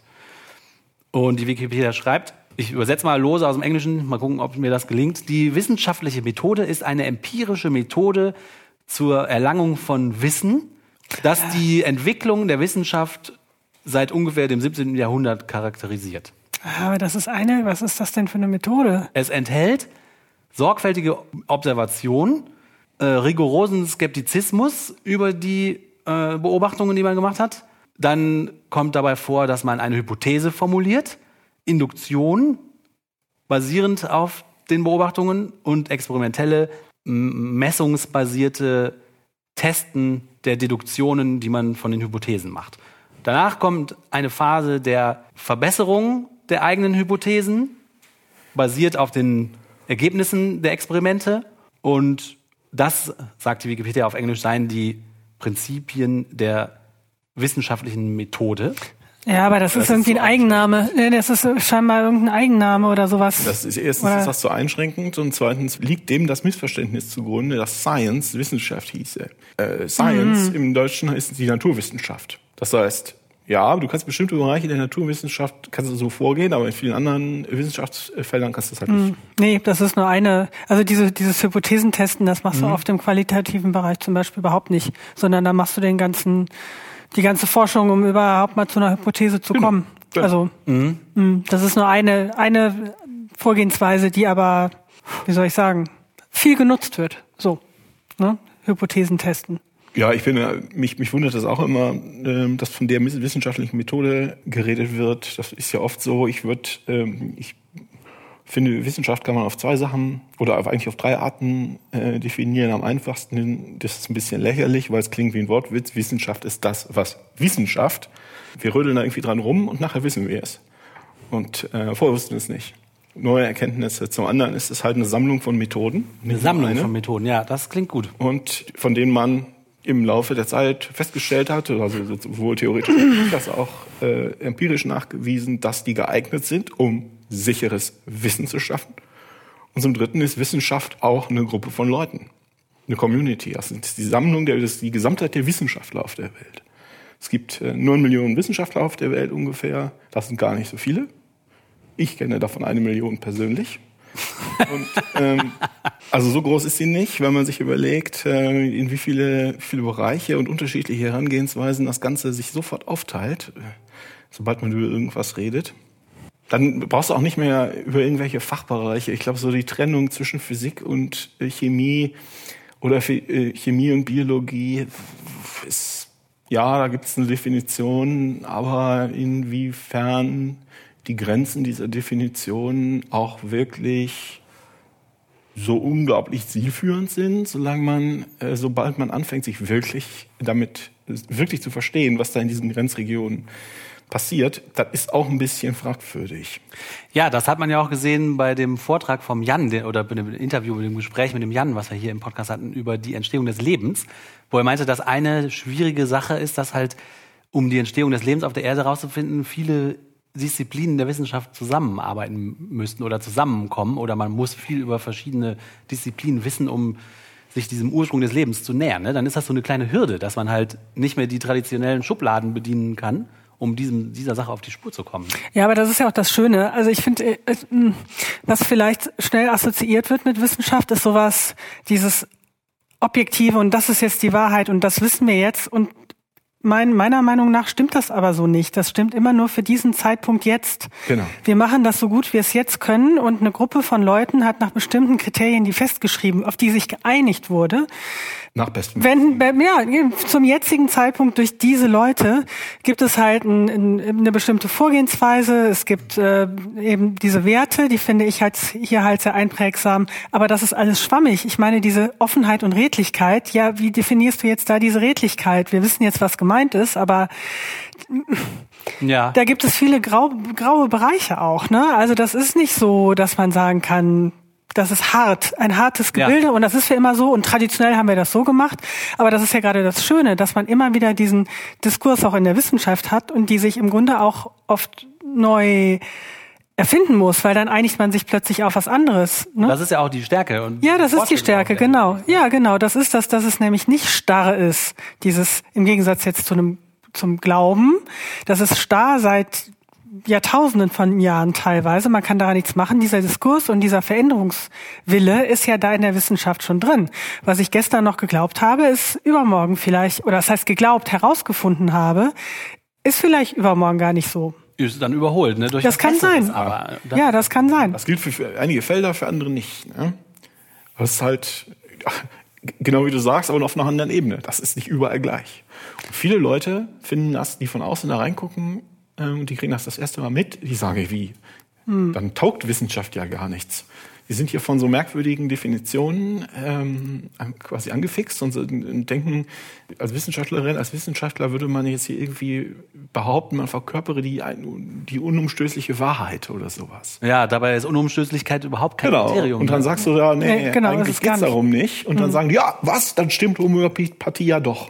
Das ist, ja, das ist, Oh. ja, es ist total kompliziert. Es ist halt echt kompliziert und man, man, also ein Wissenschaftler würde ja auch, also weiß ich nicht, ob du da anderer Meinung bist, aber würde zum jetzigen Zeitpunkt auch sagen, es gibt überhaupt keinen, keinen Hinweis darauf, dass Homöopathie hilft.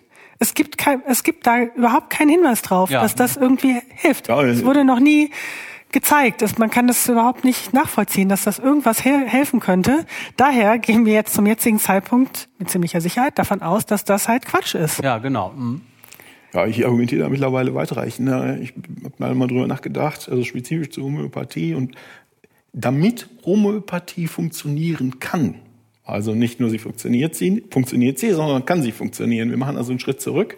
Damit sie funktionieren kann, müsste die Physik anders sein, komplett anders sein, als wir denken. Die Biologie, die Chemie muss völlig anders sein, als wir denken. Medizin muss völlig anders sein, als wir denken. Und so weiter und so fort. Das hat Auswirkungen zu Botanik, Bierbrauen, Pharmakologie ist plötzlich völlig nutzlos geworden. Ganz viele Sachen. Ja, ganz viele Ja. Sachen, die wir im Alltag machen. Damit Homöopathie stimmen kann und funktioniert, muss das alles anders sein. Und wir müssen uns echt komplexe Voodoo-Theorien ausdenken, wieso der Elektroherd trotzdem funktioniert. Ja, weil alles auf einmal, ja, ja, verstehe. Und ich meine, der, der Anfangswitz war ja nur ein Witz. ne? Wenn du ein Wirkmittel irgendwie in, in den Abfluss kippst, da ihre, ihre, ihre, ihre Globuli in Abfluss kippst.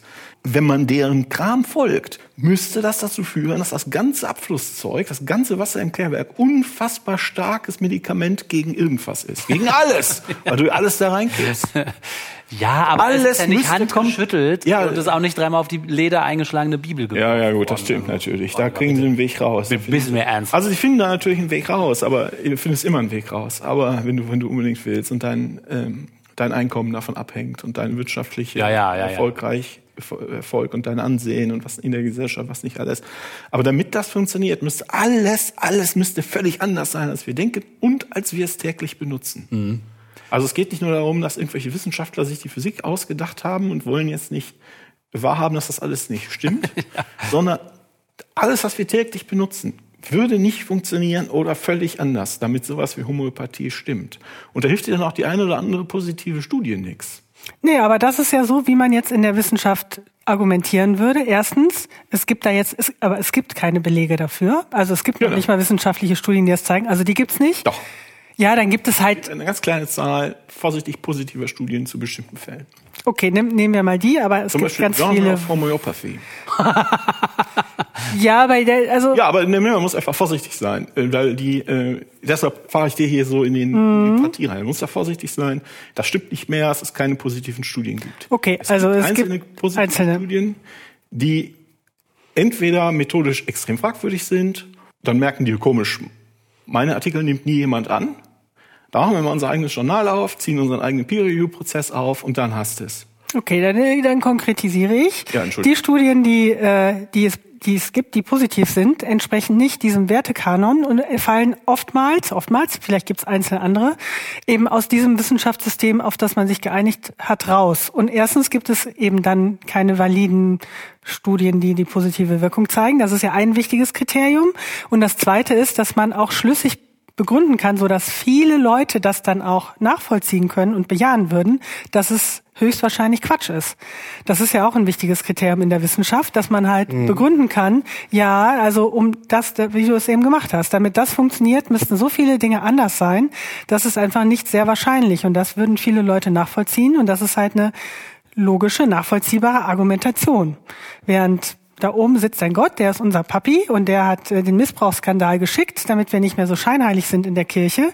Das ist keine tolle Argumentation, keine logische Argumentation, der viele folgen können, wenn sie mal sich hinsetzen und richtig drüber nachdenken. Ja. Amen. Na, Und jetzt guck mal, wie vorsichtig wir jetzt argumentiert haben. das ist Ja, wissenschaftlich. ne? ja, Ja, so, aber so macht man, das ist für mich, es ist auch eine bestimmte Einstellung, äh, sich Themen zu nähern. Und es ist äh, genau wie du äh, das schön formuliert hast, es ist eben nicht so dieses, wir wissen, was wahr ist, sondern es ist eine andere Einstellung und es ist halt eine Anwendung von Methoden und Werten, die, auf die man sich geeinigt Ja, hat. es ist nicht so sehr, wir wissen, was wahr ist, sondern wir versuchen uns so gut wir können, uns dem zu nähern, ne? Ja, ja, ja, Oder? äh, klar. Ja. das klar. auf jeden Fall. Während das andere nicht so Deshalb versuchen. verlieren Wissenschaftler jede öffentliche Diskussion. ja. Do. Ja, schade. Aber das ist ja auch die Stärke. Aber da muss man durch. Ja, da muss man durch. Das ist auch echt. Ja, deswegen kann man nicht, äh, wichtiger. Also man kann es nicht, äh, genauso wie dieses, man, es, man kann halt nicht immer einfach. Es geht halt nicht immer einfach. Also das kommt natürlich besser an, aber es ist halt nicht einfach und es geht auch nicht einfach. Ja. Und man kann auch die anderen nicht niederbrüllen. So. Ja. Geht halt Die nicht. Welt ist halt scheiße komplex, ne? Da kann man mit Ja. einfachen Antworten nur so und so weit kommen. Also ein Handy hätte man damit nicht erfinden können. Nee, und eine Demokratie auch nicht. ja, richtig, genau. Mit dem du jetzt deine flache Erde Verschwörungstheorien tweetest. Richtig. Überhaupt liest. Und die, ja gar Bargeld, die. Bargeldtheorie.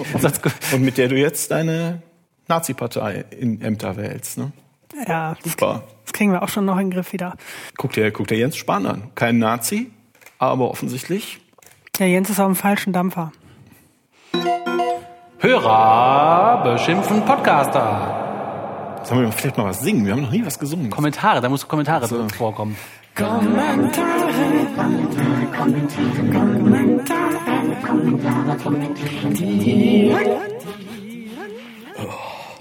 Wir haben Post vom Binismusmann bekommen. Hans-Dieter Vergin, Autor und Spiritus Rector des Binismus auf www.de. Das ist eine selbst erfundene Religion, ne? Ja, also, das sagst du. Na, ich, frag Spiritus das, ich, ich Rector. sag das nicht, ich versuche das unseren Hörern verständlich zu machen. Ja, das können die ja mal googeln, Binismus. Ja, Oder einfach zuhören, was äh, Ja. Spiritus Rector uns zu sagen hat. Per E-Mail erreicht uns nämlich folgendes Statement. Fragezeichen, Fragezeichen, Fragezeichen, so ist das halt, wenn man doof ist. Armut und Glauben fängt halt im Gehirn an. Armut fängt im Kopf an. Durch einen Mangel an verifiziertem, brauchbaren Wissen, Hans-Dieter Vergin, Autor und Spiritus Rector des Binismus, unten klicken, zum Lesen. okay. Was ist mit dem? Ja, das ist der Spiritus Rector des Binismus. Ein ganz toller Mann, der zieht, zieht sich immer selber. Der schreibt dann sowas in Anführungsstriche und darunter, wer das gesagt hat, nämlich er selber. Ja, Bettina, du warst ja beim letzten Mal nicht da. Äh, der Benismusmann hat äh, den Benismus erfunden. Das ist die Philosophie der Ausgeglichenheit, die beweist, dass alles göttlich ist im Universum wegen der Ausgeglichenheit. Ja, und wenn ein Hörer zum Beispiel einen netten Kommentar schreibt, muss Oder der darunter, stellt. dann muss der darunter einen ganz bösartigen, garstigen Kommentar schreiben und fast ausfallen und unverschämt werden, damit das Universum im Gleichgewicht bleibt. Ne? Vermuten wir, vermuten wir. Verstehe. Er entwickelt sich zu so einer Art Maskottchen. Der Binismusmann. Und war das eigentlich zu was Bestimmtem? War das, äh, das hat, das haben wir per E-Mail bekommen, ne? Also nicht so. Ja, ich habe da eine E-Mail bekommen und da hat er eine E-Mail in, in Word drangehängt und unter, ohne Kommentar geschrieben. Und ich bin ja nun nicht bescheuert und mache Word-Dokumente auf, die jemand mir per E-Mail schickt. und dann hat er offensichtlich, als die Antwort nicht ausfiel, nicht aus, ausblieb oder nicht ausfiel, wie er sie haben wollte, äh, angefangen zu schimpfen. Ach, so war das. Wo die, ähm, ja, er hat auch eine eigene Webseite über uns äh, angelegt. Ne? Echt? Ja. Über uns? Ja, da musst du mal da draufdrücken. Du hast den Link doch reinkopiert. Jetzt verstehe ich das erst. Oh, Praxis. Man glaubt es nicht. Und dann der Link zu uns. Dies ist eine geisteskranke Internetseite, aber man glaubt es nicht. Denn wenn man das erste Mal auf diese Seite stößt, denkt man, es handelte sich um eine Seite, welche sich kritisch mit Religionen befasst. Aber weit gefehlt. Es ist eine Seite, auf der sich Affen selber feiern. Hier kann man wirklich sagen, egal wie tief man die Messlatte des geistigen Verstandes eines Menschen legt, es gibt jeden Tag jemanden, der bequem darunter herdurchlaufen kann. Und das ist ein Zitat von Hans-Dieter Vergin, Autor und Spiritus Rector des Binismus. Affen, weil sie nicht lesen. Und was sie lesen, auf ihre ureigenste, seltsame Art interpretieren, frei nach dem Motto, ein Buch ist wie ein Spiegel, wenn ein Affe hineinsieht, so kann kein Apostel herausgucken. Das ist auch ein Zitat von Georg Christoph Lichtenberg. Also gut, das ist ganz lustig. Äh, Wir haben uns eine Beschimpfung im Internet verdient. Ich möchte nie wieder was von dem hören. Ich finde das toll. Das ist ja wie ein Orden. Ja, man muss den ja nicht feiern dafür. Na gut, dann feiern wir ihn dafür. Yay, Hans Dieter! Noch ein Zitat sei mir gegönnt. Ich will nicht glauben, ich will wissen. Zitat Hans-Dieter Vergin, Autor und Spiritus Rector des Binismus. Oha. HFG 2018 hat uns unter dem letzten Podcast folgenden Kommentar hinterlassen. Hallo MGEN-Team. Auch zur jüngsten Ausgabe, mein Kompliment. Zum traurigen Missbrauchsthema und auf die Detailfrage hin, wie es bei den Protestanten aussieht. Ja, auch evangelische Einrichtungen sind betroffen. Und der postet dann einen Link zu der Homepage von einem betroffenen Verein, ein Verein von Opfern äh, von sexuellem Missbrauch in der evangelischen Kirche. Und Den äh, verlinken wir, ne? den verlinken wir. Das ist ein Interview. Und dann hat er noch einen Link geschickt, der ganz interessant ist oder eher lustig. Äh, Und zwar geht der Link auf das Ethikblog des Wilhelm Löhe Ethikinstituts. Und ich weiß nicht, was das ist, aber da schreibt Dr. Beatrice von Weizsäcker, Juristin, Publizistin, Mitglied im Präsidium des Evangelischen Kirchentags und des Ökumenischen Kirchentags. Und diese Dr. Beatrice von Weizsäcker regt sich darüber auf, dass Leute jetzt die katholische Kirche wegen der ganzen Miss- Missbrauchsfälle kritisieren. Und zwar schreibt die, das wird jetzt mega unbeliebt sein, aber das ist mir Schnurz. Gestern begann in Rom das Treffen zum sexuellen Missbrauch und es rauscht im Blätterwald. Es rauscht, es brennt nur so. Die Leidenschaft gegen die Kirche. Wo bleibt die Reue? Bla bla bla. Und der Dreckhaufen, der mit den Verbrechen an den Kindern und Jugendlichen angehäuft wurde, ist so groß, dass er auch vor der Tür anderer Konfessionen liegt. Wem, wem, wem. Also die Frau schreibt da W-E-M-M, Ausrufezeichen, das dreimal hintereinander. Und dann geht's in, die schreibt so ein bisschen wie der, wie unser verrückter. Da haben wir uns ja ganz schön echauffiert, wa? Ja, immer Groß- und Kleinschreibung und ja echauffiert sie sich ja jetzt über den Missbrauch? Genau, nein, Oder- sie echauffiert sich darüber, dass sich Leute echauffieren. Sie schreibt, die Art, wie Nicht-Betroffene und Nicht-Kirchenleute über die katholische Kirche herziehen, ist so einfach, so selbstgerecht, so selbstgefällig. Ja, Tone-Trolling. Was bleibt ihnen denn sonst anders übrig? Wie kann man denn jetzt ernsthaft kritisieren, dass Leute die katholische Kirche kritisieren, nach dem, was jetzt alles bekannt geworden ist? Also hat die Frau den Was Schuss bleibt nicht ihnen denn gehört oder anders was? übrig? Das ist das einzige Argument, was noch übrig ist. Ihr seid aber Ja, unhöflich, die Leute oder sind zynisch. Das ist total zynisch. Du, du darfst dann die, die, also du darfst natürlich denken, was du willst, aber du musst nicht denken, dass sie da in irgendeiner Form inhaltlich ähm, interessiert. Das hat den Papst ja auch nicht interessiert. Das haben die, die ganzen Typen, die da eben was gesagt haben, äh, von denen wir was erzählt haben, ja, das interessiert die inhaltlich doch gar nicht. Das ist inconvenient, das ist denen lästig. War. Und der Hörer, der uns Leute wie den uns Link können die eh nicht leiden. Also wenn wir jetzt da irgendwie, wenn die, die sehen, dass wir da Aufwind haben in irgendeiner Form, auf den ich persönlich gut verzichten könnte, aber gut, dann sind die werden nie sauer. Genau, der Hörer, der uns den Link geschickt hat zu diesem, zu diesem Text, der hat auch darunter kommentiert. Äh, auf diesem Blog gibt's auch die Funktion, Kommentare zu hinterlassen. Und der hat sich genau wie wir jetzt, äh, hat er geschrieben, also wie, wie kann man denn jetzt ernsthaft kritisieren, dass jemand die katholische Kirche kritisiert? Und da hat sie tatsächlich nochmal darauf geantwortet, diese Frau Weizsäcker. Und sie, sie schreibt dann, haben Sie vielen Dank für Ihren Kommentar. Ich verstehe Ihre Haltung, ja, Ihre Wut. Besser als Sie vielleicht denken. Das ist wahrscheinlich richtig. Schlechter können Sie kaum. Mein Anliegen ist ein ganz anderes. Mir geht es um den Ton, um die Gnadenlosigkeit, die damit verbunden ist. Eine Gnadenlosigkeit, die von der Kirche nicht, aber auch gar nichts mehr übrig lässt. Das hat die Kirche nicht verdient. Also, ich, Entschuldigung, das ist einfach nur Unverschämtheit, diese Frau. Der braucht sich nicht für entschuldigen. Ja, Ja, weiß sie da mehr als wir? Dass das von der Kirche nichts mehr übrig lässt? ja ne? Hm. Ja, also vielen Dank, lieber Hörer, für diese Links. Das ist ja wirklich, äh, dass da so eine evangelische Frau dann einspringt für die katholische Kirche. Sie hat wahrscheinlich echt tierisch Angst, dass das bei ihr in der Institution genauso losgeht. Ne? Also, Ja, die Anzeichen mehren sich. ja. War hier ganz lustig. Der, dieser, äh, einer der äh, Komment Kommentatoren äh, schreibt hier am Schluss von seiner wiederum Entgegnung, Sie wenden sich gegen leichtfertige Beschädigungen der Kirche, das ist mir ziemlich schnurz. Auch wenn ich mich damit bei Ihnen mega unbeliebt mache. ja, genau. Das ist der Hörer, der uns auch äh, Genau. hat. Ja, ja, genau. Also der diskutiert nicht Schön nur formuliert. bei uns auf dem Blog, sondern wirft sich da auch in die Bresche. Sehr gut. Tja, und damit kommen wir schon wieder, schon wieder bereits zum Ende dieser wunderbaren Sendung. Äh, wir danken euch, liebe Hörerinnen und Hörer, fürs Zuhören.